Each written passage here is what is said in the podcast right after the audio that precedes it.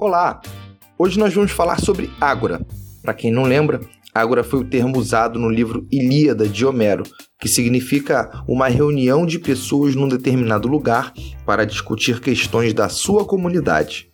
Essa reunião pressupõe debates em assembleias horizontais, onde todos têm direito de falar e de serem ouvidos. Ágora permeia também debates sobre a democracia e a legitimidade dela enquanto forma de governo do povo e para o povo. São inúmeros pontos de vista e contrapontos sobre esse conceito, mas isso nós iremos ver no próximo podcast. Hoje nós vamos falar sobre conceitos que se desdobram na ágora, a agorafobia e a agorafilia política.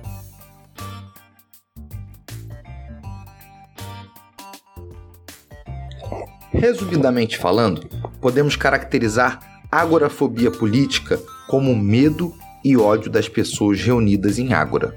Considerando o povo incapaz de se governar, propõe que uma elite detenha o poder sobre ele.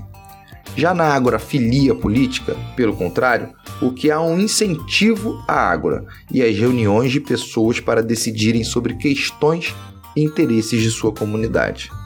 A agorafilia política propõe a autonomia e o autogoverno, considerando o povo como perfeitamente capaz de, através do diálogo e debate, decidir sobre seus conflitos e interesses. O conceito de fobia deriva da psicologia, em que é definido como um intenso, desproporcional, persistente e infundado medo.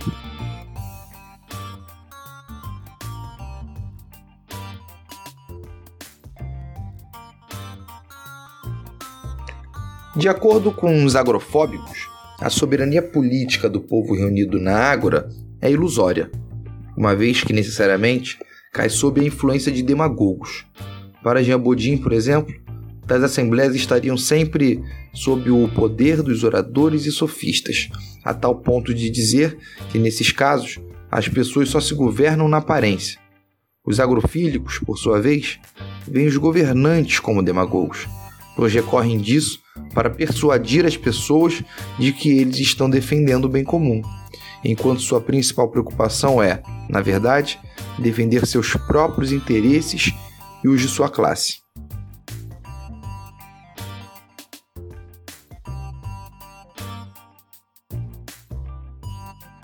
A agorafilia política, portanto, segundo de mistura democracia e anarquia, com suas deliberações tanto em votação pela qual a maioria mantém influência, mas também de modo deliberativo consensual, em um governo de todos por todos. O poder é então, nesse caso, o bem comum mais importante da comunidade, pois é dessa forma que a igualdade prevalece.